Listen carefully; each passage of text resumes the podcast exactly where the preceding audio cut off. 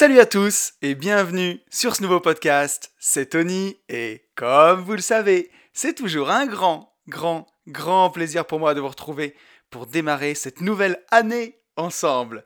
Pour tous ceux qui ne me connaîtraient pas et qui me découvriraient aujourd'hui avec ce podcast, je suis lotisseur, marchand de biens, investisseur et je vis de mes investissements depuis 2018. J'ai écrit un livre qui s'appelle Riche de liberté dans lequel je vous explique comment réussir à atteindre votre indépendance financière grâce à la division foncière, en faisant des divisions de terrain, des détachements de parcelles, des lotissements. La promesse, c'est d'arriver chaque année à dégager au minimum 50 000 euros de marge pour pouvoir en vivre, pour pouvoir quitter votre job et passer plus de temps vers ce qui vous intéresse vraiment. Notre livre, il est dispo sur notre site www.abinvest.net slash boutique ou alors vous allez sur mon Insta, vous tapez at une vie de liberté vous vous abonnez, vous cliquez sur le lien dans la bio et il y a tout pour commander le livre. Sur mon Insta, il y a même aussi euh, plein plein plein de choses, mais des stories travaux dans les stories à la une où vous pouvez voir la division foncière en action. Et sur ce podcast, on se retrouve ben, chaque semaine, tous les lundis à 10h. Le podcast s'appelle aussi Une vie de liberté et on explore ensemble ben, tous les chemins pour être plus libre, que ce soit dans les poches, hein, mais surtout euh, aussi et surtout dans la tête parce que je pense que c'est là que, c'est le plus important. Et je commence ce podcast, comme chaque semaine, en remerciant tous les gens qui m'ont mis un petit message suite au podcast de la semaine dernière. Un grand merci à Sam, Thomas, Xavier, Clément, Anatole, Romain, Robin, Cindy, Anthony, Quentin, Antoine, Adriane, Michael, Xavier, Jérôme, Cyril, Vincent, Vincent, Vincent, Nika, David, Kat, Sonia, Maxime, Alex, Seb, Pierre et Eric. Un grand merci à vous tous, ça fait super plaisir d'avoir vos retours. Donc que ce soit sur SoundCloud, vous pouvez mettre un retour, sur euh, YouTube ou même sur mon Insta. Euh, pour chaque sortie de podcast, le soir, je fais un petit post qui va avec le, podcast où vous pouvez aussi euh, donner vos impressions. Et donc le petit point réseaux sociaux YouTube, nous sommes 584 sur YouTube, ça monte, ça monte, on se rapproche des 600, c'est vraiment cool. On est 384 sur SoundCloud, c'est des chiffres qui me font déjà halluciner quand je vois quand j'ai commencé pendant 6 mois, j'avais juste 40 abonnés, donc c'est vraiment trop bien. On est 143 sur Apple Podcast. Pas, euh, pas de nouvelles notes 5 étoiles, ni de nouveaux commentaires 5 étoiles. Donc là, bah, si vous avez un e-device, un appareil Apple, bah euh, voilà, n'hésitez pas à mettre euh, une petite note 5 étoiles avec un commentaire. C'est vraiment ce qui aide le plus pour faire référencer ce podcast. Et j'en ai parlé tout à l'heure, vous pouvez aussi me rejoindre sur Insta. On est quasiment 3500 sur Insta. Donc là, c'est vraiment cool. Ça commence à ressembler à quelque chose. Hein. Donc si vous ne le faites pas, bah, vous pouvez venir me suivre sur Insta c'est là où je suis le plus présent. Je mets des stories sur, bah, sur ce que je fais au quotidien, voilà, mais les, idées, les coups de gueule, les trucs intéressants. Donc euh, voilà, on est une bonne petite communauté, on se marre bien. Donc n'hésitez pas. Et encore une fois, un grand merci à tous ceux qui prennent le temps de, bah, de liker, de commenter, euh, de vous abonner. Euh, c'est vraiment vraiment cool et c'est ce qui aide à faire connaître bah, ce, ce, podcast. On va attaquer tout de suite avec les news. Alors la première news que je veux faire avant la bonne année, c'est de dire merci, merci, merci à tous ceux qui m'ont souhaité mon anniversaire. J'ai déjà remercié sur le, podcast avec Yann qui est sorti vendredi dernier sur mon deuxième podcast, consacré vraiment à l'investissement immobilier, mais pas que, hein, en duo avec mon pote Yann, euh, les gentlemen investisseurs. Mais voilà, je, tiens à le refaire ici. Merci infiniment parce que j'ai reçu... Euh, plusieurs centaines de messages. Quoi. Sur Instagram, c'était un truc de fou. Euh, sur, euh, sur Messenger, euh, voilà, déferlante d'amour. Donc merci infiniment, ça m'a beaucoup touché, ça m'a fait très très plaisir, c'est vraiment trop cool.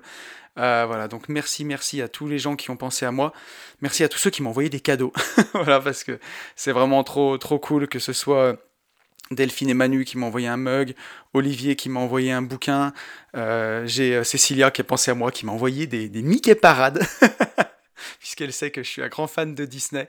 Donc voilà, bah, vraiment merci infiniment euh, à vous tous. Et j'en profite aussi, bah voilà, ce podcast-là, il sort le 4 janvier 2021. Ça y est, on a laissé 2020 derrière nous, donc je vous souhaite une merveilleuse année 2021. Euh, voilà, la santé, hein, puisque bah, c'est plus que jamais d'actualité quand même. Euh, les vieux disent tout, ça, mais bon, c'est ça y est, là, je suis dans l'année de la quarantaine, donc je suis presque un vieux. je peux le dire aussi. Et surtout la santé. Mais, euh, mais voilà, c'est important plus que jamais, quoi. La santé, c'est sûr. Et, euh, et, puis, je vais vous souhaiter aussi, on va pas être trop politiquement correct, mais bah, je vais vous souhaiter du pognon quand même, parce que ça fait du bien et c'est ce qui permet quand même de concrétiser la liberté. Donc, donc voilà, je vous souhaite, souhaite voilà, que, l'argent pleuve sur vous. et que donc plus sérieusement que vos affaires marchent bien, que vos projets marchent bien, que voilà bah, tous vos, investissements soient fructueux, que ce soit immobilier ou financier. Euh, voilà, je vous souhaite une bonne réussite là-dedans. Et c'est important plus que jamais parce que j'ai vu tellement de messages sur les réseaux sociaux dire euh, bah, ciao 2020, euh, ciao l'année de merde. Et même dans, dans mes amis voilà, de, longue date, j'ai vu beaucoup ce genre de messages. Et je me dis, bah, c'est dommage d'aller jeter quand même une année comme ça euh, pour rien, ça, ça, fait de la peine, quoi. De se dire, euh, dire que 2020 a été complètement à chier. Alors, il y a eu des gens qui ont traversé des choses horribles en 2020. Euh, voilà, moi j'ai pas été épargné non plus, mais je me dis que c'est c'est quand même triste d'aller jeter une année entière. Moi, ça me fait de la peine parce qu'il y a eu, certes, il y a eu des choses tragiques en 2020, mais il y a eu aussi énormément de bonnes choses. Et le temps, c'est ce qu'on en fait. J'ai vu récemment sur les réseaux qu'on avait 30 000 jours devant nous. 30 000, ça fait pas beaucoup quand on le dit comme ça. Quand on le met en secondes ou en heures, toutes les heures qu'on a devant soi dans une vie, c'est énorme. Mais en jours, 30 000. Et si vous enlevez ben, vos jours jusqu'à 16 ans où l'école est obligatoire et où vous décidez, entre guillemets, pas de grand chose, et si vous enlevez euh, tous les jours après 65 euh, ans, euh, où, vous êtes à la retraite, alors certes, vous avez tout votre temps, mais euh, on l'a vu, hein, l'espérance de vie en bonne santé, on en a parlé plusieurs fois dans ce podcast, pour les hommes, elle est de 63 ans. À 63, on commence déjà à avoir des petits pépins de santé qui peuvent peut-être nous empêcher de voyager. Et donc c'est quand, quand même dommage d'aller faire tout le chemin à l'envers, c'est-à-dire bosser jusqu'à 60 et à 60 aller découvrir le monde. Est-ce qu'il ne vaut pas mieux découvrir le monde tout de suite au plus vite et puis euh, bosser au fil de l'eau, ou peut-être même ne jamais arrêter de travailler si on fait un métier passion.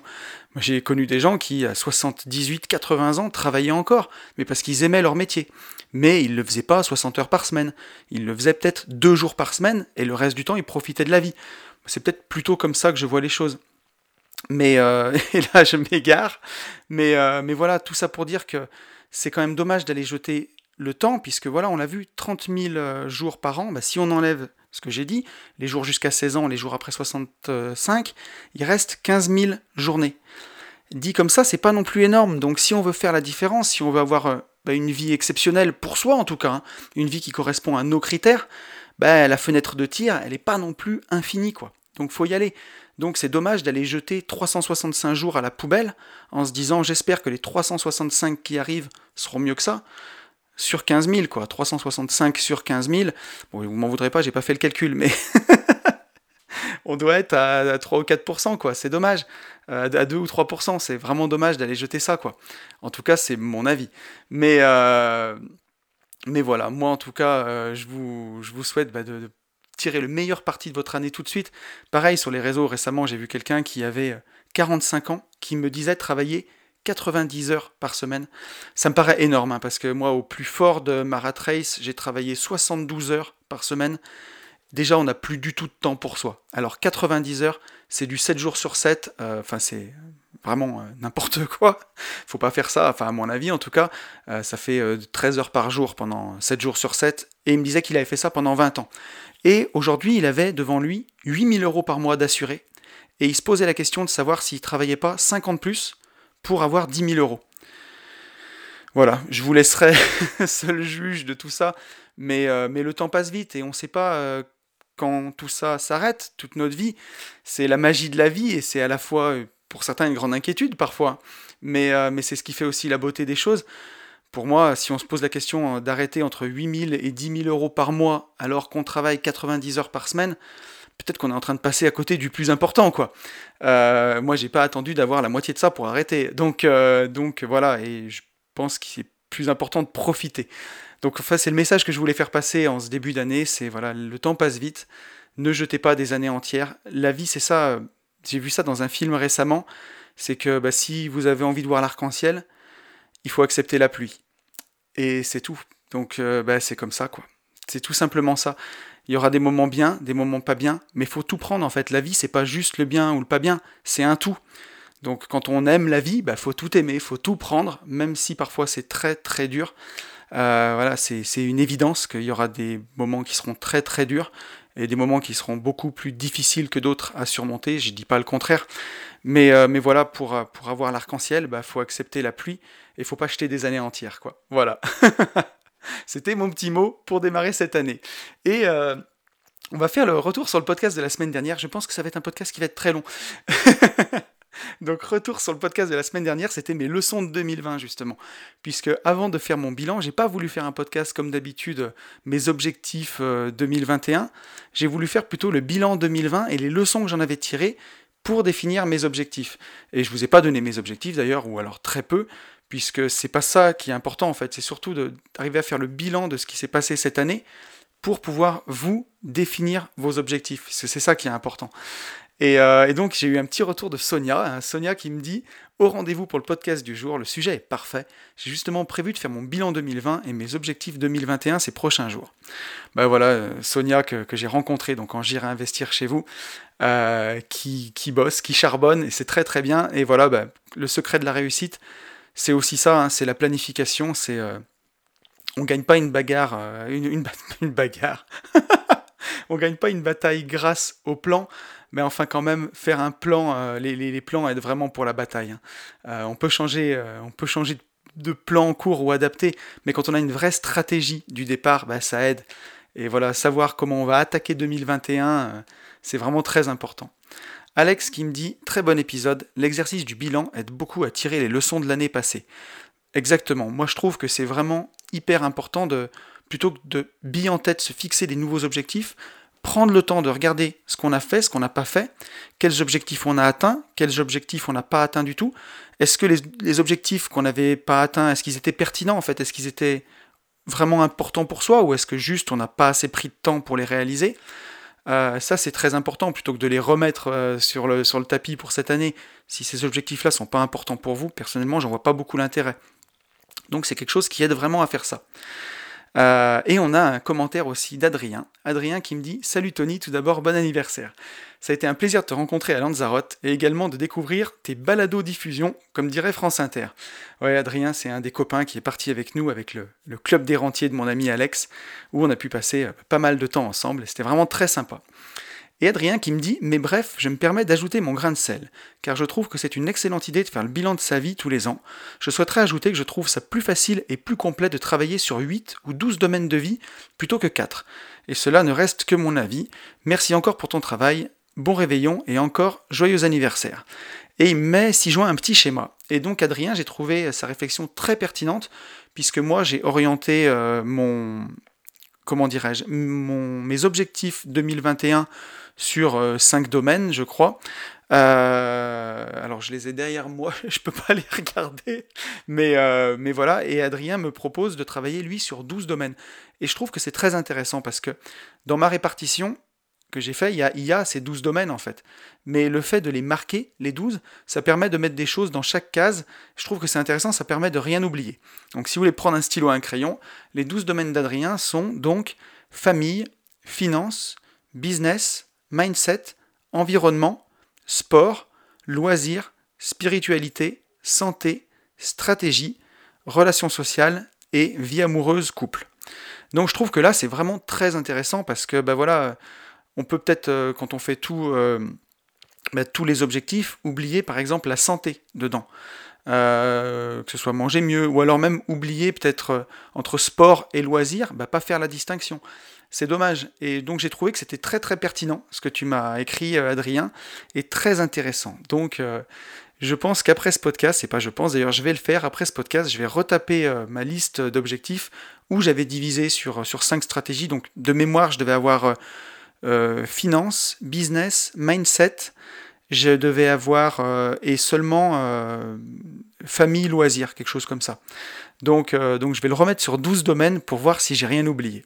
Donc merci à toi, c'est très intéressant. Et je vous propose qu'on passe au sujet du jour. Alors le sujet du jour, en fait, ça sera bah, tout simplement une FAQ parce que quand vous m'avez écrit euh, pour mon anniversaire sur Instagram, j'ai eu tellement de messages, ça m'a fait plaisir. Je me suis dit, bah, on va marquer le coup. Ce sera le premier podcast de l'année. C'est le 70e épisode d'une vie de liberté. Ça tombait sur un contron.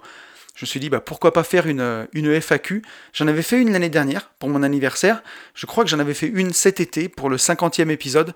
Donc euh, voilà, on est à deux par an, c'est acceptable. Et vous m'avez bombardé. Donc on verra combien de temps ça dure. Je vais attaquer de répondre à vos questions. Et euh, voilà, donc j'ai eu des questions super intéressantes. Je pense qu'on va passer un bon moment ensemble. Et donc c'est parti. Euh, on a une première question de Madooms. Madooms qui me dit quel est le montant minimum pour un premier investissement? Quel est le montant minimum pour un premier investissement? Alors, ce que je vais te dire, c'est que tu peux commencer avec, euh, avec 50 euros. J'ai même envie de te dire avec 10 euros, mais on va prendre une somme où on ne paiera pas trop de frais dessus. Mais pour un tout premier investissement, l'acte d'investir, tu peux commencer avec 50 euros, que ce soit dans les ETF par exemple, hein, dans, la bourse, dans, dans, ce que je fais moi et ce que j'enseigne, parce que bien entendu, j'ai fait une formation pour apprendre à investir en bourse grâce aux ETF, euh, et c'est ce que je fais, hein. on enseigne ce qu'on fait. Et euh, donc voilà, donc ça, ça marche très très bien, euh, sur le long terme en tout cas. Mais si tu peux investir régulièrement en tout cas, avec ce montant minimum, si tu peux mettre 50 euros par mois, ben les ETF, ça marche très très très bien. Sur le long terme, c'est quelque chose qui, est, qui est génial. Et voilà, ton, tes, finances te remercieront. Ou alors en crypto, si tu as une appétence pour la crypto-monnaie, par exemple, tu peux acheter tous les mois pour 50 euros de Bitcoin. Tu peux le faire en automatique, tu l'oublies, c'est très simple et c'est une excellente façon d'investir dans la crypto-monnaie. Donc pour ton premier investissement, tu peux investir avec euh, rien du tout. Après, si tu veux, me parles d'investissement locatif, avant d'investir dans le locatif, moi je te conseille d'avoir un an de loyer d'avance devant toi. Donc si tu vises par exemple un studio que tu pourras louer 300 euros par mois, il faut que sur tes comptes tu aies 3600 euros d'avance pour ça. Euh, avant d'acheter ce bien-là, si tu le finances à 110%. Donc ça, pour moi, c'est hyper important si tu veux euh, bien dormir, si tu veux avoir euh, la tranquillité mentale. Ça, d'ailleurs, ça sera un des prochains sujets de podcast, je pense, parce que c'est quelque chose que je trouve hyper intéressant. Si vous voulez bien avancer dans vos investissements, il faut que mentalement, dans votre tête, vous soyez tranquille. La charge mentale, elle peut vous paralyser, elle peut vous coûter vos nuits de sommeil, euh, si ça vous coûte vos nuits de sommeil, bah, ça peut vous faire grossir, par exemple, ça peut vous rendre taciturne, ça peut vous faire euh, être moins vigilant quand vous avez des décisions à prendre en journée, ça peut être dramatique. Donc, euh, si vous voulez aller loin en investissement, votre tranquillité mentale, ça doit être un critère primordial à prendre en compte. Ça, c'est hyper, hyper important de l'avoir en tête. Donc, c'est pour ça que, je dis ça pour du locatif, un an d'avance devant soi. Et dans tous les cas, votre premier objectif quand vous commencez à travailler, ça doit être de mettre de côté un an de dépenses d'avance. C'est ce qui vous permettra de dire fuck à un patron si un boulot vous saoule. Euh, c'est ce qui vous permettra de démissionner sur le champ si euh, voilà, vous êtes dans une entreprise où on ne vous respecte pas. Euh, avoir un an de dépenses devant vous. Donc mettons que vous gagnez 1500 euros par an, par mois, pardon. Par an, ça ferait pas beaucoup. Si vous gagnez 1500 euros par mois, ça fait 18 000 euros par an. Si vous arrivez à mettre de côté, par exemple, 3000 euros, bah, vous dépensez chaque année 15 000. Votre premier objectif, ça va être de mettre 15 000 euros de côté. Alors, je dis pas que ce sera facile, euh, il faudra se serrer la ceinture. Ça peut être fait de, plein de façons différentes. Hein. Bah, il y a deux façons de mettre de l'argent de côté. La première, c'est de réduire ses dépenses, c'est la plus importante. Hein. C'est de, boucher le fond de la baignoire avant de la remplir, donc réduire ses dépenses. Après, c'est bah, d'augmenter ses revenus. Et pour ça, il y a plein plein de solutions dont on parle dans ce podcast. Mais euh, avant d'investir, la première, c'est vraiment d'avoir ce matelas devant soi. Ça peut être six mois, hein. ça peut être six mois de dépenses et ça fait moins peur tout de suite au départ. Mais, euh, mais l'idéal, c'est quand même d'avoir un an de dépenses, pas de salaire, hein, mais un an de dépenses devant soi. Et là, vous avez une tranquillité mentale et derrière, sur vos investissements, certes, vous allez peut-être perdre un peu de temps au début parce que vous n'allez pas investir tout de suite, mais la tranquillité mentale que vous aurez devant vos investissements vous permettra d'aller encore plus loin, à mon sens. Euh, on a une question de Yannick. Yannick qui me dit Hello Tony, un séminaire ou une rencontre prévue prochainement? Alors euh, oui, oui, il y aura des choses cette année, il y aura vraiment pas mal de choses. La première, c'est euh, je suis invité par Mathieu du Cercle de Limo à Paris. Donc ce sera le vendredi soir 2 mars et le samedi 3.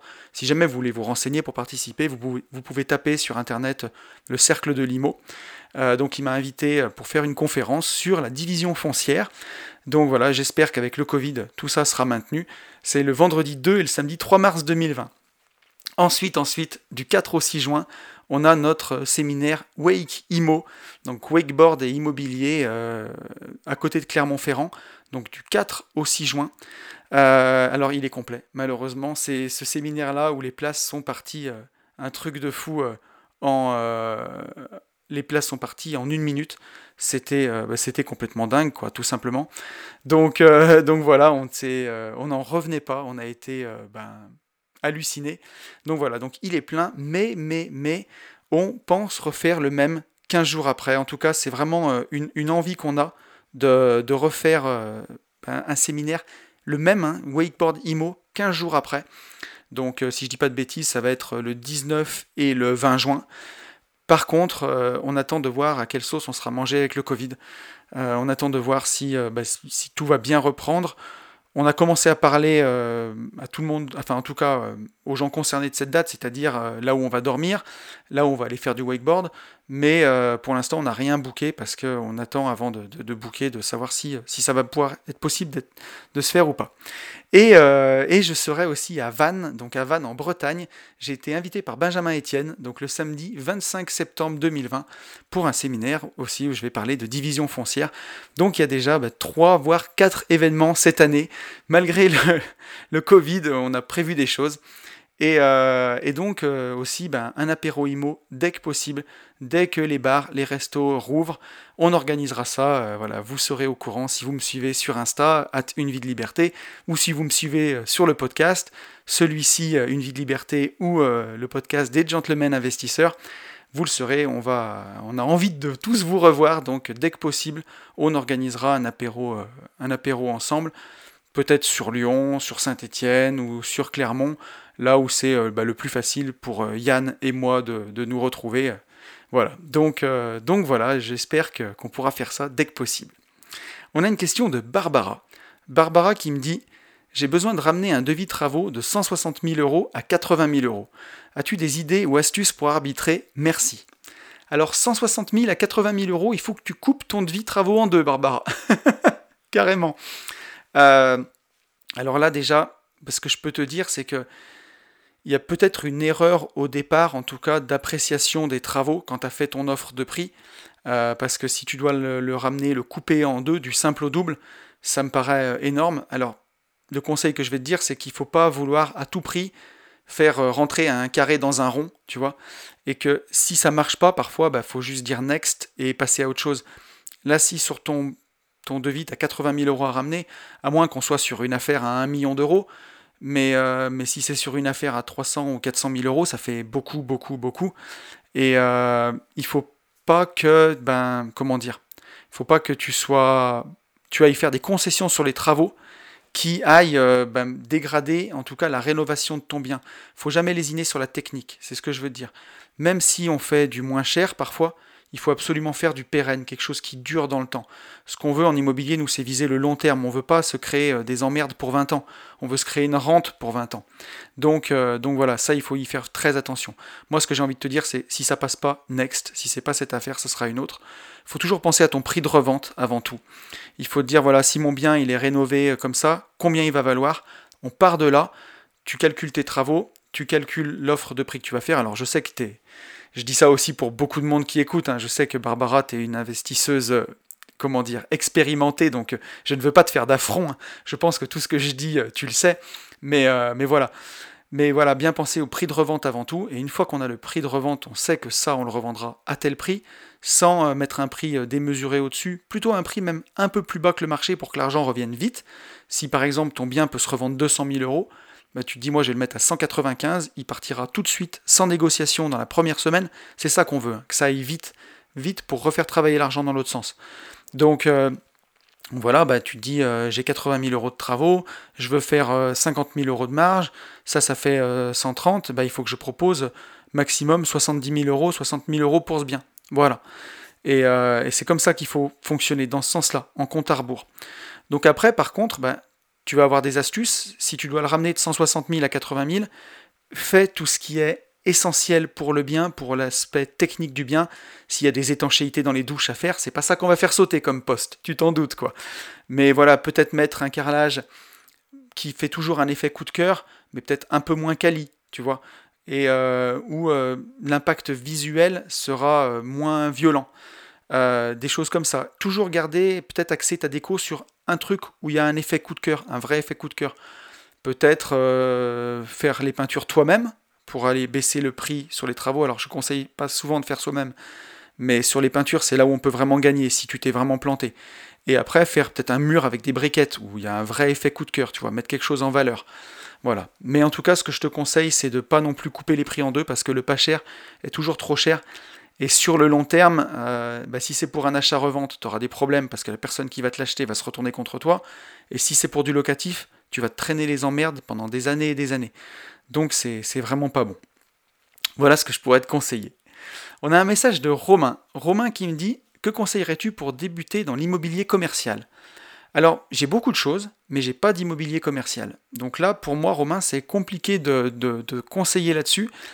Après, je me suis beaucoup renseigné parce que j'ai envie d'en faire, de l'immobilier commercial, euh, histoire tout simplement de diversifier mon risque. Donc je me suis quand même renseigné. Ce que je peux te dire déjà juste en ce moment, c'est de faire attention avec le Covid, puisque bah, l'État s'est euh, permis de dire que voilà, il autorisait euh, bah, à ne plus payer ses loyers ou à les suspendre. Ça peut être vraiment difficile suivant l'activité que tu vas héberger dans, tes locaux pour la personne, pour l'entreprise, de finalement te payer à un moment. Donc bon, on pouvait suspendre les crédits, mais, mais voilà, avec l'immobilier commercial, on a toujours ce risque-là. Donc attention à peut-être prendre une entreprise qui va travailler, qui ne sera pas trop impactée par le Covid. Faire attention à ça.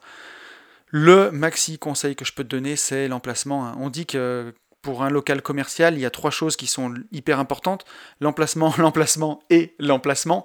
Donc, euh, ben voilà, faut faire très attention à ça.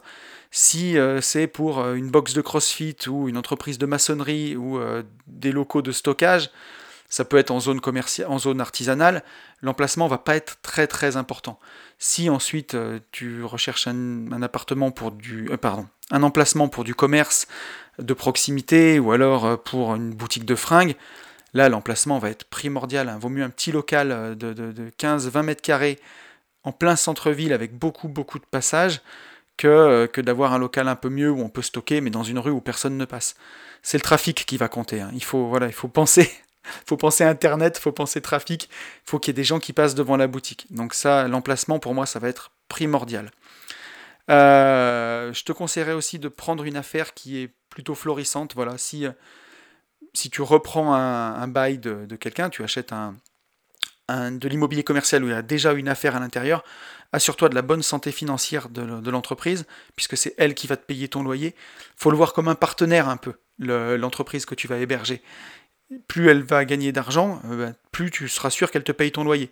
T'as pas envie d'avoir un turnover trop important, puisque chaque fois que tu vas louer ton local, bah, c'est l'entreprise qui est dedans qui va faire les travaux. Mais même s'ils rénovent tout, bon, bah, ta façade, une fois qu'il y aura eu euh, dans la même année euh, trois écriteaux qui, auront été mis, trois, trois enseignes, je veux dire, bon, il y a des trous de partout, c'est pas génial, quoi. Il vaut mieux qu'il y ait quand même le moins de turnover possible. Et la dernière chose que je te conseillerais, c'est de faire rédiger ton bail par un avocat pour moi, c'est un avocat fiscaliste ou voilà. C'est vraiment important puisque euh, bah, c'est plein de subtilités. Un bail euh, commercial, tu peux marquer à l'intérieur que ton locataire va prendre en charge ta taxe foncière, par exemple. Tu peux marquer euh, quelle date va être payé le loyer. S'il y a un tout petit peu de retard, et eh ben comment ça se passe? Comment ça peut être étalé? Tu peux faire marquer vraiment plein de choses à l'intérieur. Donc je te conseille vraiment pour l'immobilier commercial de te faire accompagner d'un avocat. Voilà ce que je peux te dire, euh, Romain. On a une question de Benjamin. Benjamin qui me demande est-ce que Yann ronfle et a les pieds froids? Donc Benjamin fait référence au J'irai investir chez vous, puisqu'on est allé investir chez lui. J'irai investir chez vous, c'est un concept que j'ai sur, sur, mon deuxième podcast, Les Gentlemen Investisseurs, où avec euh, ben, mon binôme Yann, chaque mois, on va euh, deux jours chez deux un ou deux investisseurs, un investisseur ou un couple d'investisseurs, et on, les, on les coach en fait, hein, on regarde un petit peu bah, tous leurs investissements, on leur donne des techniques, et donc on dort chez eux. Donc on a dormi chez Benjamin et sa compagne, et il me demande si Yann ronfle et a les pieds froids, donc je te répondrai Benjamin que ce qui se passe en J'irai investir chez vous. Reste en J'irai investir chez vous, et, euh, et que j'ai dormi certes dans un lit avec Yann, mais je ne dévoilerai aucun détail. on a Sabrina qui me dit combien de temps te prend la préparation de tes podcasts? Alors ça, c'est une, question que j'ai bien aimée, une question super intéressante. Donc, bah, pour, mon deuxième podcast, donc pour les gentlemen investisseurs, on va dire que la préparation de l'épisode, le conducteur me prend environ 30 minutes, puisque je vais d'abord aller chercher un petit peu d'actualité IMO, ou alors si j'ai une actualité IMO qui m'a frappé dans la semaine, bah, je, copie le lien, je le colle dans une des notes de, mon iPhone. Euh, donc là, bah, je vais faire le conducteur, je vais regarder euh, juste euh, sur mon téléphone bah, les articles qui sont intéressants, je vais en sélectionner peut-être un ou deux, et après, chaque fois que quelqu'un m'a posé une question, dès que je vois la question arriver, tout de suite, je la copie et je la colle dans le dossier du podcast sur mon téléphone. Et ensuite, bah, je vais ressortir les questions des auditeurs. Ensuite, bah, l'enregistrement, il me prend environ, bah, suivant la durée du podcast, et comme avec Yann, on est deux pipelettes, il me prend bien entre 1h et 1h30, mais je prévois un créneau de 2 heures sur mon planning pour, euh, au cas où on ait une difficulté technique, par exemple, on puisse euh, se mettre raccord, euh, Yann et moi, pouvoir résoudre un problème de micro, quelque chose comme ça, être tranquille vraiment qu'en une heure et demie, on arrive à, enregistrer ce podcast. Et qu'on ne doive pas reporter un autre créneau, parce que, ben oui, vous vous en doutez, là, on est tous les deux, on a tous les deux nos agendas. Et, euh, ben, il faut pas qu'on arrive, il faut pas qu'on se décale. Donc on prévoit un créneau de deux heures. Et la post-prod, donc, c'est juste bah, couper le début du podcast, couper la fin, euh, le mettre en ligne, faire la miniature, euh, pour Yann faire la petite vidéo du début avec le petit clip, puisque pour ceux qui ne le savent pas, il y a un petit clip de rap au début du podcast des Gentlemen Investisseurs, où c'est moi qui rappe, et ouais, il n'y a rien là. et voilà, donc ça, ça me prend à peu près 30 minutes. Donc on va dire le podcast des Gentlemen Investisseurs me prend chaque semaine entre 2h30 et 3h. Vraiment, mais là c'est, c'est même beaucoup. Hein. Je pense qu'en vrai, il me prend vraiment 2h30, on va dire. Et par contre, une vie de liberté me prend un petit peu plus de temps. Euh, il me prend en moyenne 3 heures de préparation.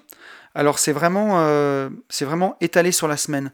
En général, ce que je fais, c'est que le dimanche soir, donc euh, j'ai déjà le podcast qui est enregistré, qui est tout prévu, qui va sortir le lundi matin.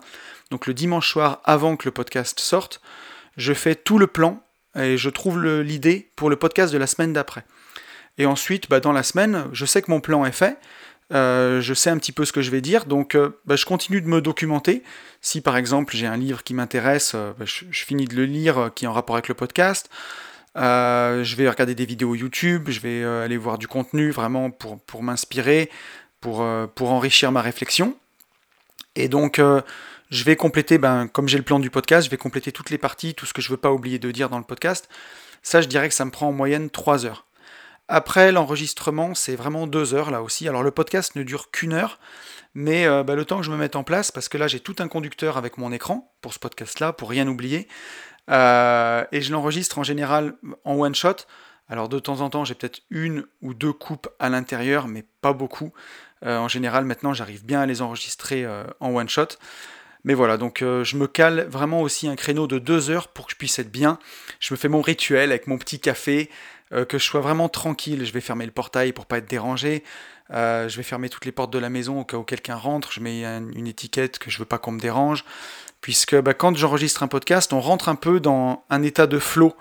Alors voilà, c'est pas du tout, euh, comment dirais-je, c'est pas du tout de la prétention, mais c'est vraiment ça on est dedans, c'est comme quand vous êtes absorbé dans une tâche, en fait on rentre dedans, et s'il y a quelqu'un qui vient pour vous couper, pour vous dire ah ben il y a quelqu'un qui est en bas, euh, qui veut te voir, et qui vous coupe au milieu du podcast, limite il faut le réenregistrer en entier parce que bah, c'est, on est dans un flot de pensée et on sait plus du tout où on en est.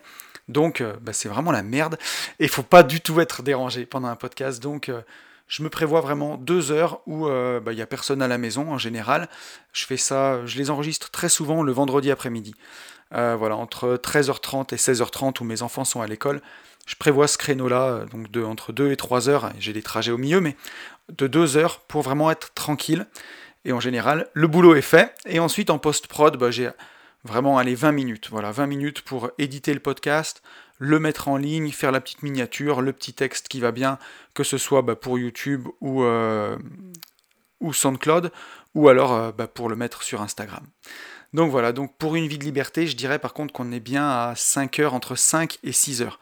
Donc voilà, sur les deux podcasts, on est à, on est à 8 heures, 8-9 heures. Donc euh, bah, les podcasts, vous l'avez déduit, ça me prend à peu près une journée par semaine, on va dire. Une journée sur les 7 jours de la semaine, ça me prend une journée. Mais comme c'est étalé, c'est plus voilà le, entre les moments d'enregistrement, ça va me prendre voilà deux heures une journée pour enregistrer un, deux heures pour enregistrer l'autre et une demi-heure par jour pour les préparer. En gros, c'est comme ça que je m'organise. Voilà. J'ai aussi Sabrina qui m'a posé pas mal de questions, qui me demande si je serai là au prochain congrès du Club des Rentiers. Alors bah, j'étais au congrès cette année où j'ai fait un speech euh, au congrès sur la division foncière, c'était vraiment génial, c'était un grand plaisir de pouvoir y participer, et bien entendu, euh, je serai là euh, au prochain congrès du CDR. Je serai aussi, je pense qu'au prochain Mastermind, je vais essayer quasiment maintenant de tous les faire, vu que j'ai un peu plus de temps. Donc le prochain voyage euh, avec le Club des Rentiers, c'est la Martinique du 30 janvier au 6 février. Donc je serai en Martinique euh, voilà, pendant une semaine avec, euh, avec tous les copains, tous les investisseurs. Et il y en a en général deux par an. Donc j'essaye de les faire. Et aussi bah, le congrès qui est vraiment le séminaire. Quoi, le dernier a eu lieu à Lyon. Donc là aussi où j'essaye d'être présent à chaque fois. on a Schmutzi qui me dit, pour l'éducation financière de tes enfants, essayes-tu de les booster ou laisses-tu l'effet miroir opérer? Ça, c'est une question qui est hyper, hyper intéressante, surtout que donc, j'ai deux petites filles qui ont 10 euh, et 12 ans, et euh, elles sont à la fois euh, très différentes l'une de l'autre, et à la fois très proches de moi. Je me retrouve beaucoup et dans l'une et dans l'autre, mais c'est dans chacune des, aspects différents de ma personnalité. Et, et bien sûr, j'essaye de leur donner une éducation financière. Pour moi, c'est très très important, sans en faire une maladie, mais, euh, mais voilà, je leur en parle. Il n'y a pas de tabou sur l'argent. Euh, avec mes filles, euh, voilà, j'en parle en tout cas sans tabou, que ce soit ce que je gagne, le, patrimoine immobilier, financier. Je leur fais confiance et je leur dis les choses tout simplement parce que j'ai envie qu'elles se rendent compte de ce qu'on peut faire grâce à, grâce une, à une bonne gestion financière. Voilà. Euh, je les initie au placement aussi, je leur ai ouvert chacune une assurance vie euh, sur euh, Boursorama. Donc où elles peuvent voir, ben, j'investis en ETF pour mes enfants, voilà, vous le voyez. Hein.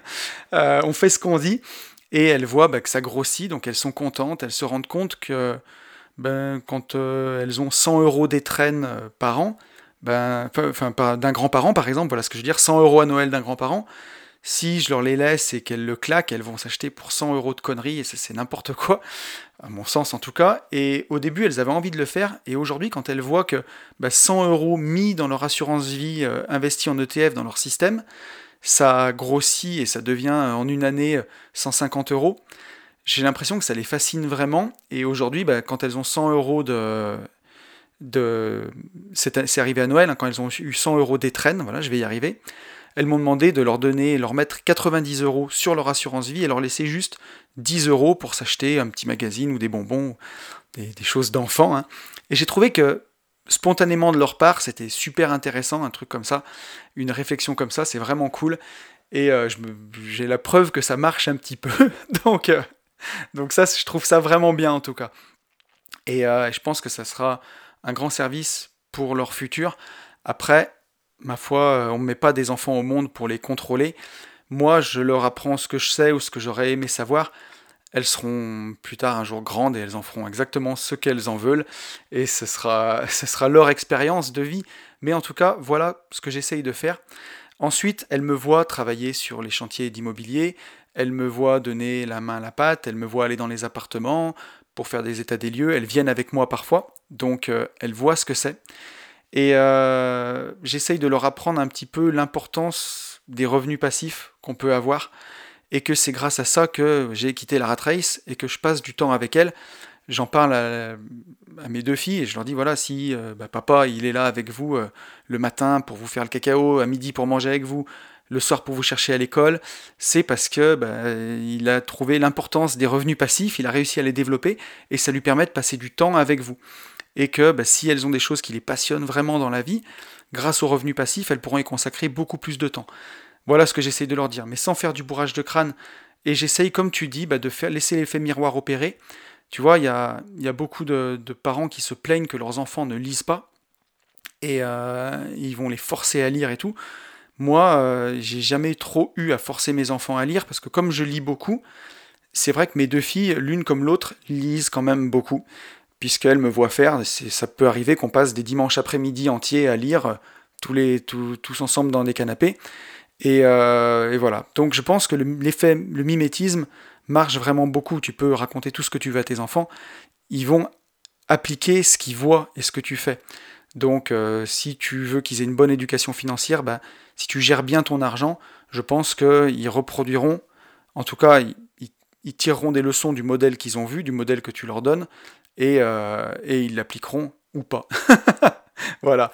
Mais je pense qu'il ne faut pas tomber dans le bourrage de crâne. Ce, serait quand même une erreur, à mon avis. Mais, euh, mais voilà, l'éducation financière, en tout cas pour moi, est très importante. On a une question de Romain. Romain qui me dit quel pourcentage de ton patrimoine faut-il placer sur les marchés financiers? Entre parenthèses, bourse, actions, obligations. Donc là, il n'y a pas de choix défini, Romain. Je vais te faire une réponse de Normand. Bah, c'est au choix, en fait. voilà. Euh, pour moi, c'est pas 100% l'un ou 100% euh, l'autre. C'est pas 100% patrimoine euh, financier ou 100% patrimoine immobilier. Mais il y a un curseur à placer et ce curseur, il va se placer suivant ta sensibilité en fait. Et ça, je pense qu'il n'y a personne qui peut le décider à ta place. Moi, pour te donner un exemple, euh, il y a quelques années, et c'est pas si loin, on va dire il y a 3 ou 4 ans, j'étais à 95% immobilier. Pour moi, la bourse, c'était euh, ésotérique, c'était n'importe quoi, et c'était juste un moyen d'aller euh, t'appauvrir. Donc, je n'avais rien en bourse. Et je me suis formé, j'ai découvert que ça marchait bien, et que si on visait le long terme comme avec l'immobilier, on pouvait atteindre des rendements qui sont énormes, bien plus passifs et bien plus gros que l'IMO. Et aujourd'hui, je pense que, suite à divers arbitrages de mon patrimoine, je suis à peu près à 30% sur les marchés financiers et à 70% en immobilier. Et donc, euh, donc voilà, et je pense que les marchés financiers sont vraiment très importants à avoir dans son patrimoine. Les Français, on est, on est très attachés à la pierre, vraiment et il y a beaucoup beaucoup de gens qui passent à côté de, la bourse. C'est pour moi une erreur, mais ça doit être au choix. La bourse, ça peut faire peur parce que c'est très volatile, ça peut monter très fort, descendre très fort. Euh, l'immobilier, on n'est pas tous les jours en train de regarder le prix de son immeuble ou le prix de sa maison sur Internet. Il y a beaucoup moins d'émotions au quotidien. Donc voilà, après, l'avantage de la bourse, c'est que c'est 100% passif. Moi, je te dirais que pour une personne qui gagne énormément d'argent, euh, j'ai eu le cas un jour de quelqu'un qui m'a contacté, qui était informaticien, qui gagnait 20 000 euros par mois avec sa société. Pour moi, il faut même pas faire d'immobilier locatif. Quand on gagne autant d'argent, on peut mettre tous les mois ben, beaucoup, beaucoup, beaucoup d'argent en bourse et aussi garder un peu de capital pour faire de l'achat-revente, par exemple, euh, en immobilier. Ça, c'est très intéressant. Ça permet de se concentrer sur son activité professionnelle. Si elle rapporte autant d'argent, il ben, faut en profiter. Et, euh, et tout ça, c'est 100% passif. Donc voilà, donc euh, l'immobilier locatif, par contre, en revanche, si vous avez un salaire qui est 1500 ou 2000 euros, bah, ça vous permet de partir de zéro et vraiment de créer de l'argent en empruntant, en utilisant l'argent des autres, en remboursant cet argent avec l'argent des loyers, et vous créez un patrimoine à partir de rien. Mais une fois que vous pouvez faire vos premiers arbitrages et euh, bah, dégager vos premières plus-values, pour moi c'est intéressant d'en mettre à la fois en bourse et dans l'immobilier. Donc, euh, donc voilà, ça c'est selon ta sensibilité, selon ton, ta résistance à la volatilité. Je pense qu'il faut commencer par 5-10%, voir si tu aimes ça, puis après tu peux euh, continuer d'augmenter. Voilà. On a Cyril qui nous dit Raconte-nous la différence entre le bon et le mauvais chasseur, eux, investisseurs. Alors là, ça va parler aux plus anciens, mais Cyril, je pense qu'il nous fait référence au sketch des inconnus, le bon et le mauvais chasseur. Bah, la différence entre le bon et le mauvais investisseur, euh, elle est quand même plus facile à trouver. C'est plus subtil que le sketch des, inconnus. Moi, je pense que le, mauvais investisseur, il voit du 4%, il fonce, tu vois, il achète en immobilier. Et le bon investisseur, pour moi, il est humble, euh, il cesse jamais d'apprendre et de se former. Et par-dessus tout, il est malin, quoi. Il est malin, il cherche à avoir le plus possible avec le moins d'efforts possible. Parce qu'on l'a vu, hein, notre ressource euh, argent, elle, elle est illimitée. Mais voilà, pour peu qu'on qu'on veut bien le voir et qu'on se mette pas trop de barrières et de croyances limitantes, l'argent peut être illimité. Le temps, lui, il est limité. Donc pour saisir des bonnes affaires, on a un temps limité. Il faut chercher à avoir le plus possible avec le moins d'efforts possible.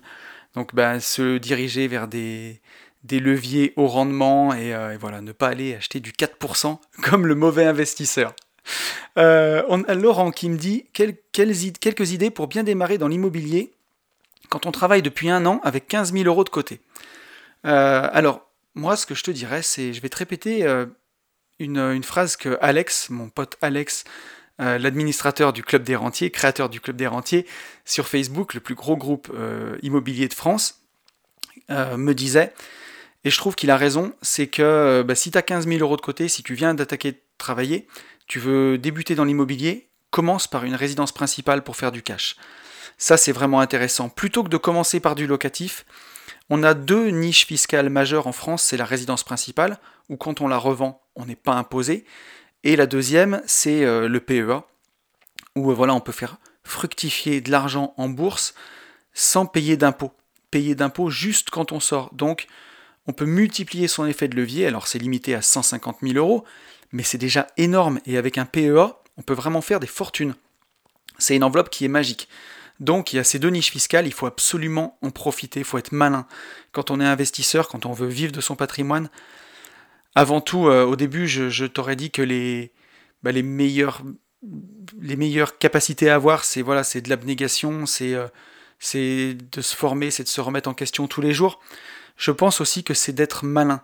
Parce que voilà, bah, si tu travailles tête baissée à acheter des appartements, les rénover, avancer, avancer sans te poser trop de questions, bah, tu peux te faire rattraper par tes, impôts, euh, subir un phénomène de cash squeeze, si tu fais du, revenu foncier, du nu, ça peut être très compliqué. Si tu veux acheter des actions américaines dans un compte titre, certes, il y en a qui peuvent performer énormément, mais euh, la fiscalité est, énorme.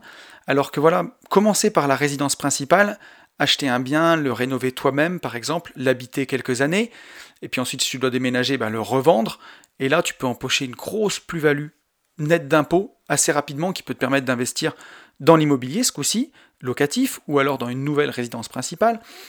Euh, voilà, alors il ne faut pas que le but ce soit uniquement de, de comment dire, de dégager une plus-value. Mais, euh, mais en tout cas, cette niche de la résidence principale est vraiment magnifique. Moi, je te conseillerais d'attaquer vraiment par ça. Et, euh, et voilà, bah, d'être à la fois un investisseur qui soit aguerri, mais aussi un investisseur malin en, profitant de ces niches fiscales-là. Donc, bah, si tu as 15 000 euros de côté, tu peux l'utiliser en apport pour acheter un projet de résidence principale un truc tout pourri à retaper, tu fais tes devis travaux, t'en fais une partie toi-même, tu l'habites quelques années, tu la revends, et là, bah, tes 15 000 euros vont peut-être se transformer en 60, 80 000. Et ça, je pense que c'est vraiment très intéressant. Et quant à ça, bah, tu peux vraiment performer derrière, à la fois dans l'immobilier locatif, mais tu peux aussi investir une partie de cette plus-value dans ton PEA, investir sur des ETF par exemple, pour vraiment commencer à faire grossir ta boule de neige. On a une question de David. David qui me dit C'est quoi le déclic qui t'a donné l'envie de changer de vie? Oh là là, il y en a eu beaucoup de, des déclics, mais euh, il y en a eu un quand même qui, m'a, qui a été plus que les autres. C'est que quand j'ai terminé de faire ma résidence secondaire en 2012, euh, quand j'ai payé bah, la dernière euh, traite de la dernière pas traite mais la, dernière facture des artisans, il me restait en tout et pour tout sur tous mes comptes 1800 euros. Et je me suis dit, c'est quand même hallucinant que euh, tu aies une résidence principale, une résidence secondaire, une jolie voiture et, du patrimoine immobilier, parce que j'étais quand même investisseur à côté. Hein. J'avais déjà fait mon premier immeuble, j'étais en train de faire construire mon deuxième immeuble, donc euh, j'étais pas que dans la rat race, j'étais aussi investisseur, mais je me suis dit, il y a quand même quelque chose qui tourne pas rond. Comment c'est possible que tu gagnes bien ta vie et que tu que 1800 euros devant toi, en tout et pour tout, quoi Là, j'étais à moins d'un salaire de la faillite, euh, comme on dit. Donc, euh, je me dis, à cette époque-là, je me suis vraiment dit, il y a quelque chose qui va pas. Tout est un peu dans l'apparence, voilà, une résidence secondaire, une belle voiture, mais euh, rien dans tes poches, quoi. T'as 1800 euros devant toi, c'était quand même dingue. Donc, c'est pour ça que quand je critique des gens qui sont à fond dans la rat race parfois, c'est toujours avec bienveillance quelque part, parce que on peut voir chez les autres en défaut que ce qu'on a en soi. Ça, faut bien l'avoir en tête. Et quand je vois des gens qui sont dans la rat race, qui c'est que je vois? Je vois moi à l'époque. Et euh, c'est tout. Parce que je suis tombé à fond dans ces, dans ces trucs-là. Et, euh, voilà, alors j'étais quand même déjà investisseur. Tout n'était pas euh, dans de la flambe, on va dire. Et en plus, une résidence secondaire, ben, même si c'est un énorme passif, ça reste quand même de l'immobilier. Suivant où elle est, ben, ça prend quand même de la valeur. Donc, il y a eu des grosses erreurs dans mon parcours qui au final n'étaient pas complètement des erreurs. Était, il y, a eu des, voilà, des erreurs qui réservaient leur lot de surprises et qui au final se sont trouvés être des bons investissements. Mais malgré tout, ça a été, pour répondre à ta question, un de mes premiers déclics, me dire, j'ai une résidence principale, j'ai une résidence secondaire, j'ai une belle voiture, et mon patrimoine financier est de 1800 euros. Il y a quelque chose qui va pas du tout, quoi. Voilà. Et c'est là où je me suis mis en 2012 à vraiment, vraiment m'intéresser à l'indépendance financière. Mais j'étais tellement matrixé par la rat race que les choses ont pris beaucoup, beaucoup, beaucoup de temps. Euh, vraiment là, quand ça m'a fait tellement peur d'avoir juste 1800 euros devant moi, qu'à partir de 2012, je me suis mis à épargner énormément sur euh, mes salaires. Donc là, c'est quelque chose, une leçon, une première leçon que j'ai appris. La deuxième leçon pour vraiment arrêter, c'est quand j'ai eu des problèmes de santé en 2016, j'ai eu des hernies cervicales. Je suis passé pas loin d'une opération, euh, enfin bon, quelque chose qui pouvait me rendre quand même sérieusement handicapé, on va dire. Et je me suis fait soigner et je me suis dit que quand même la vie passait vite, que c'était mon premier vrai gros problème de santé. Euh, J'avais jamais eu de problème de santé comme ça avant. Je me suis rendu compte à quel point ça pouvait être grave et qu'il fallait que je change quoi. Donc mon deuxième déclic, ça a été celui-là. C'est quand j'ai eu les hernies où je me suis dit, euh, voilà, j'ai appuyé sur un, compte à rebours et j'ai dit, bah, dans deux ans, j'aurais changé de vie. Et euh, j'avais continué d'investir tout du long, entre 2012 et 2016. Et voilà, bah, en arbitrant mes crédits, en arbitrant des, biens immobiliers, j'ai pu arrêter fin 2018. Voilà. Mais voilà mes deux déclics, euh, mon cher David. Sabrina me demande comment fais-tu pour le nettoyage de tes LCD. Euh, donc je fais appel à des, auto-entrepreneurs. Voilà. C'est un, gain de temps parce que bah, je trouverais que ça serait complètement fou d'aller faire soi-même le nettoyage de ces LCD. Je dis pas que quand on démarre, il faut pas le faire, mais il faut que ce soit vraiment temporaire parce que si on peut payer quelqu'un 20 euros pour faire le ménage et que c'est payé par les gens qui vont dans la LCD, faut absolument essayer de le déléguer, faire confiance pour pouvoir bah, toujours scaler et aller bah, faire d'autres investissements et continuer de faire grossir sa boule de neige. Euh, je pense que cette année, je vais faire un test et passer un des biens en conciergerie pour voir si euh, bah, de déléguer complètement la gestion, ce que je perds en argent, je peux le regagner en temps pour faire d'autres investissements. Donc voilà, mais pour l'instant, c'est avec euh, des auto-entrepreneurs. Sabrina me demande combien de temps j'ai mis pour construire mon immeuble. Euh, alors l'immeuble que j'ai fait construire en 2012, j'ai mis un an tout pile pour le construire. Un an du premier coup de pelleteuse jusqu'à ce que le premier locataire rentre. Je pense qu'on aurait pu le faire en 9 mois, mais à l'époque euh, j'étais dans ma rat race et je bossais 70 euh, heures par semaine, donc j'avais moins de temps pour m'occuper de, ce chantier-là, on va dire. Mais voilà. Elle me demande, Sabrina, si j'ai mis la main à la pâte dans cet immeuble. Alors seulement pour le suivi de chantier. Euh, pour cet immeuble-là, j'ai absolument rien fait du tout. Euh, du premier coup de pelleteuse, du premier moellon jusqu'à la peinture, j'ai rien fait du tout, j'ai tout, tout délégué. Et je pense que c'est hyper important de faire comme ça, c'est vraiment bien. Euh, à part voilà pour ma résidence principale par exemple où j'ai fait travailler des auto-entrepreneurs, donc je suis allé chercher des fournitures moi-même avec ma voiture, et j'ai aussi fait moi-même les démolitions mais c'est presque plus parce que ça me faisait plaisir de passer du temps sur mon chantier que euh, pour faire un gain financier. Après, sur la résidence principale, je raisonne toujours différemment parce que comme c'est un passif d'une certaine façon, il ne va pas me rapporter d'argent, il faut qu'elle me coûte sur les travaux bah, le moins cher possible. Donc, euh, donc c'est pour ça que j'en ai fait une partie moi-même. Pour tous les biens qui sont en locatif, j'essaye vraiment de, bah, de déléguer au maximum, maximum, maximum. Parce que voilà, faire ses travaux soi-même, c'est sûr que c'est un super levier. C'est ce qu'il faut faire, je pense, euh, au début. J'ai beaucoup de copains qui font leurs travaux eux-mêmes, qui sont très très compétents. Je fais une dédicace à mon copain Mathieu euh, qui, euh, qui fait ses travaux lui-même, qui en fait beaucoup. C'est super. Après, voilà, il ne faut pas que ça devienne une deuxième rat race et il ne faut pas que ça empêche de saisir d'autres affaires. Je pense que pour amorcer la machine, il n'y a pas le choix. C'est comme le fait de, bah, travailler. Hein. Moi, j'ai travaillé pendant 12 ans. J'ai été, alors j'étais entrepreneur associé en famille. Mais voilà, j'ai bien gagné ma vie pendant 12 ans, bah, ça m'a aidé à amorcer ma pompe, forcément, bien plus vite que si j'avais gagné 1500 euros par mois pendant 12 ans. Il y a des sacrifices à faire au départ, mais il faut que ce soit temporaire pour pas se retrouver bah, à 50 ans à continuer à faire soi-même ses travaux sur ses chantiers. Le mieux, c'est d'arriver à se trouver une bonne équipe, déléguer, faire confiance. Je pense, en tout cas. Euh, Ensuite, euh, Sabrina qui me demande combien pourrait coûter selon moi une extension par pain de 40 mètres carrés avec une toiture monopente. Euh, je vais tirer une réponse rapide. Pour une construction neuve, je pars entre 1200 et 1500 euros du mètre carré, TTC. Voilà.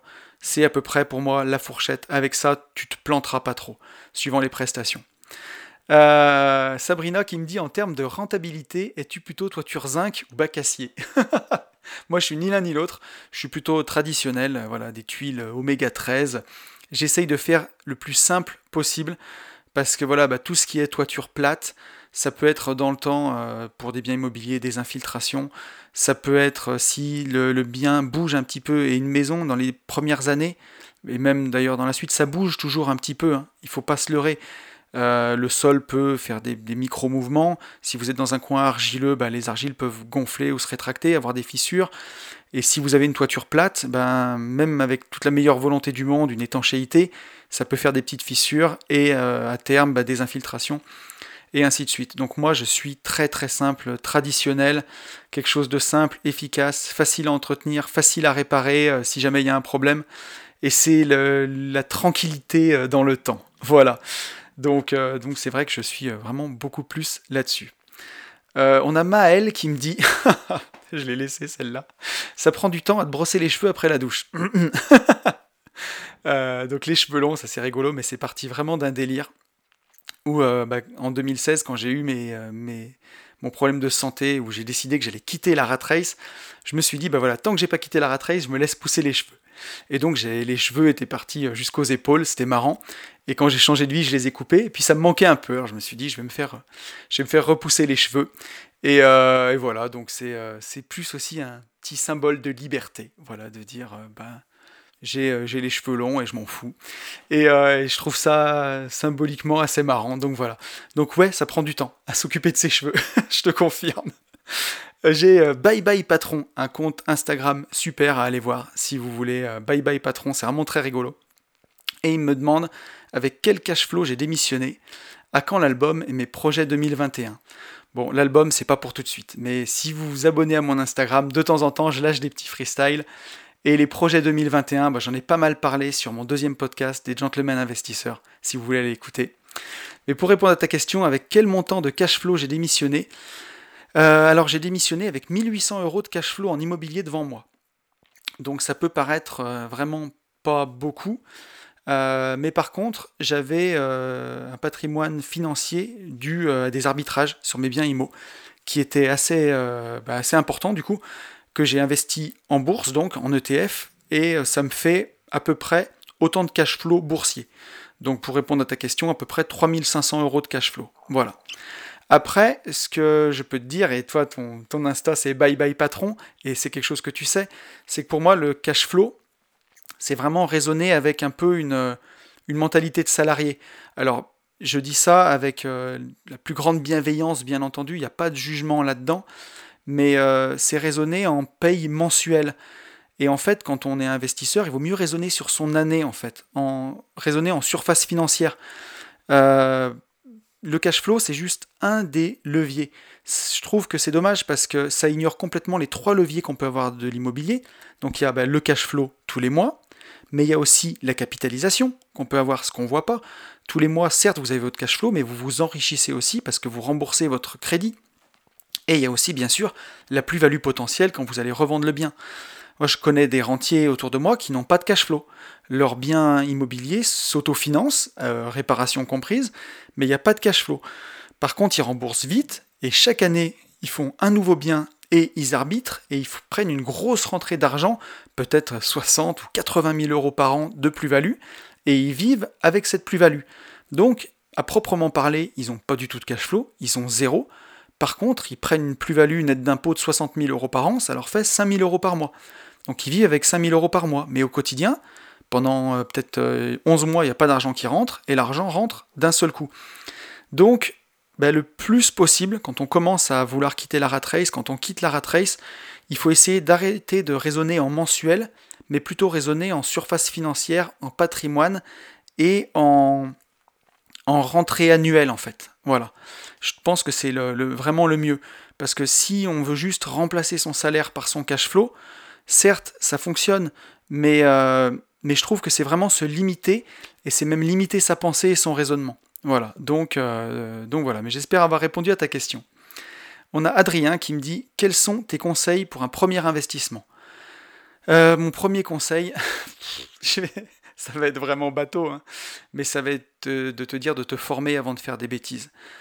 et commencer petit pour prendre la confiance c'est exactement le contraire de ce que j'ai fait. Moi, mon premier bien, j'ai acheté un immeuble de 9 appartements sans aucune formation. J'ai commencé gros et euh, en n'étant pas formé. Et j'ai fait, je pense, toutes les conneries possibles et inimaginables. Donc, euh, bah, j'ai payé aussi ma formation, mais je l'ai payé très cher. Et euh, je regrette pas.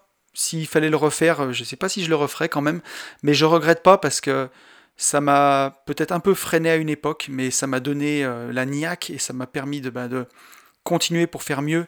Et là, tu vois, je touche du bois, mais j'ai pas refait de grosses erreurs comme ça depuis. Mais euh, et voilà, et en immobilier, quand même, le temps nous donne raison. Et euh, cet investissement, qui n'était pas un hyper bon investissement au début, s'est transformé en bon investissement par la suite. Donc ça, c'est chouette. Mais voilà, ce que je te conseillerais, c'est vraiment de te former avant de faire des bêtises et commencer petit pour prendre la, confiance. Pardon. Commencer avec une résidence principale, par exemple, comme je l'ai un petit peu dit euh, tout à l'heure à, Laurent. Commencer avec une ERP ou alors même un petit studio, euh, c'est pour moi c'est l'idéal. Et euh, vise tout de suite pour tes premiers investissements des leviers au rendement. Que ce soit bah, pour un appart un peu plus grand de la coloc ou alors de la LCD, de la location courte durée, pour tout de suite, quand tu démarres, vraiment amorcer ta pompe, faire grossir ta boule de neige et faire ben, le plus de cash flow possible, que tu puisses réinvestir, que tu puisses aller vite. Il faut pas que tu achètes un studio euh, où il y a 7% de renta annuel. Ça sert à rien, ça va même. Ça sera déjà. Enfin, c'est mieux que rien, bien entendu. Mais si tu peux avoir un studio que tu loues en location courte durée, même si au début c'est toi qui fais les ménages euh, et que tu as 15 ou 18% de renta, tu vas aller beaucoup plus vite au départ. Voilà les conseils que je te donnerai. Et on a une dernière question de Delphine. Delphine qui me demande quel est mon plus grand regret? Ça, c'est une question intéressante. Euh, pareil, je vais peut-être te faire une réponse de bateau, mais c'est de ne pas avoir démarré plus tôt. Ça va être ça mon plus grand regret. Euh, d'avoir fait des achats débiles. Tu vois, je me rappelle avoir dépensé 4000 euros pour un canapé à une époque, ou 38 000 euros pour une voiture au début de ma vie, euh, ma vie professionnelle. Donc, ben, des choses qui sont dans la flambe euh, et, c'est dommage parce que ça m'a ralenti financièrement. Si j'avais acheté un canapé à 800 euros et une voiture à 10 000 euros, ben j'aurais pu mettre 25 000 euros dans les ETF tout de suite. Et aujourd'hui, ces 25 000 euros seraient devenus, euh, c'était il y a 12 ans, ce dont je te parle, donc serait sûrement devenu 100 000 peut-être, tu vois. Donc euh, ben, c'est des erreurs qui coûtent cher. Mais, mais bon, c'est pas des gros regrets. Je peux pas dire que ce soit des gros regrets. Le plus gros regret, c'est peut-être d'avoir mis vraiment 20 ans, on va dire, à m'affirmer complètement et à vivre ma vie, tu vois. Jusqu'à mes 16 ans ou 18 ans, tant que, avant d'avoir le bac, tu es dans le. Comment dirais-je Dans la droite lignée, en fait, dans un chemin classique. Tous les jeunes, ou la plupart en tout cas des jeunes, vont au moins à l'école jusqu'à 16 ans ou jusqu'au bac, jusqu'à 17-18 ans. Et ensuite, bah, quand il fallait choisir son orientation, j'étais complètement paumé. La seule chose que je voulais dans la vie, c'était qu'on me fasse pas chier en fait. Et je voulais être libre, mais j'avais aucune arme, j'avais rien, il n'y avait pas internet, j'avais pas tout ce que les jeunes de 20 ans peuvent avoir aujourd'hui. Donc je suis allé faire des études supérieures sans grande conviction. Et ensuite, euh, j'ai travaillé en famille, mais j'ai eu du mal à m'affirmer. Et vraiment, quand je dis 20 ans, c'est peut-être pas 20 ans, mais j'étais très affirmé jusqu'à 17-18 ans, et on va dire de 18 ans jusqu'à peut-être 33-34 ans, en 15 ans, je trouve que j'ai vachement subi. Euh, et, c'est dommage. Et j'ai l'impression que j'ai mis ben, voilà, 15 ans à m'affirmer complètement et à décider que j'allais vivre ma vie et que j'allais vraiment m'en foutre. quoi. Donc, euh, et ça, j'ai pu le faire bah, à 36 ans, euh, vraiment dire entre 34 et 36 ans. Avant, quand, je veux dire, à partir du moment où j'ai décidé de quitter la rat race, voilà, où je me suis dit maintenant je ferai ce que je veux et merde. Et voilà, bah, je regrette d'avoir peut-être mis autant de temps à le faire. Et d'un autre côté, je vais te nuancer ça en te disant que que d'un autre côté, bah, c'est la somme des choix que j'ai fait dans ma vie qui fait qu'aujourd'hui, je suis là où je suis et que je suis heureux. Parce que voilà, hein, il y, a des jours avec et des jours sans. Mais globalement, je suis hyper heureux. Je vis euh, une vie super. Je fais des podcasts. Je travaille avec des gens que j'aime. Je fais un métier que j'adore. voilà, j'ai une super famille, j'ai une super chérie, j'ai une super maison, je suis très très très heureux. Et donc, bah, fallait peut-être en passer par là où je suis passé pour avoir la vie que j'ai aujourd'hui. Donc, ben, faut rien regretter en fait. Quand tu me demandes mon plus grand regret, j'ai envie de te dire qu'il faut rien regretter. Que peut-être que si j'avais fait moins d'excès à l'époque, si j'avais acheté un canapé pas cher, une voiture pas chère, ben, j'aurais peut-être eu une vie juste moyenne et que du coup je m'en serais contenté. Et qu'elle serait peut-être encore moyenne aujourd'hui. Et peut-être qu'aujourd'hui j'aurais 39 ans et j'aurais une vie moyenne sans haut, sans bas, pas terrible, pas assez euh, pourrie pour en changer. Mais voilà, euh, mais, mais tu vois, une vie pas géniale. Alors que ben, justement, peut-être en ayant été dans des vrais excès à un moment, je me suis vraiment rendu compte qu'il y avait quelque chose qui clochait, qu'il fallait que je change, et que c'est ce qui fait que ben, j'ai changé et qu'aujourd'hui, je peux m'affirmer, je peux avoir la vie que je veux et, euh, vivre bien. Donc du coup, bah, je vais te répondre que j'ai pas de regrets, que j'ai de la gratitude. c'est vraiment bateau, mais c'est la vérité. C'est la vérité. J'ai de la gratitude pour tout le chemin que j'ai eu, euh, pour toutes les embûches, parce que c'est elles qui m'ont guidé jusque là. Et donc, euh, donc non, j'ai pas vraiment de regrets. je suis content du parcours que j'ai eu. Ça aurait pu aller plus vite mais c'est pas grave parce que je me dis 39 ans finalement c'est pas si mal et, euh, voilà donc euh, donc du coup non pas de regret Delphine voilà, écoutez, euh, c'est un podcast encore très long. J'espère que ça vous aura plu, les réponses à ces questions. En tout cas, moi, ça m'a beaucoup amusé de le faire. J'avais un peu la voix cassée aujourd'hui, j'espère que vous m'en voudrez pas. Mais il fait froid, que voulez-vous? On peut pas être tout le temps en Martinique. Euh, il fait 2 degrés en ce moment, donc on fait avec. Euh, écoutez, euh, bah, je vous souhaite encore le meilleur pour, pour ce début d'année 2021. Je vous souhaite d'aller à fond vers vos projets. Je vous souhaite de ne pas passer à côté de, l'établissement de vos objectifs, surtout que Adrien nous a gratifié des, des 12 domaines à privilégier. Je vous souhaite vraiment le meilleur et vous le savez, je vous souhaite par-dessus tout de vivre libre.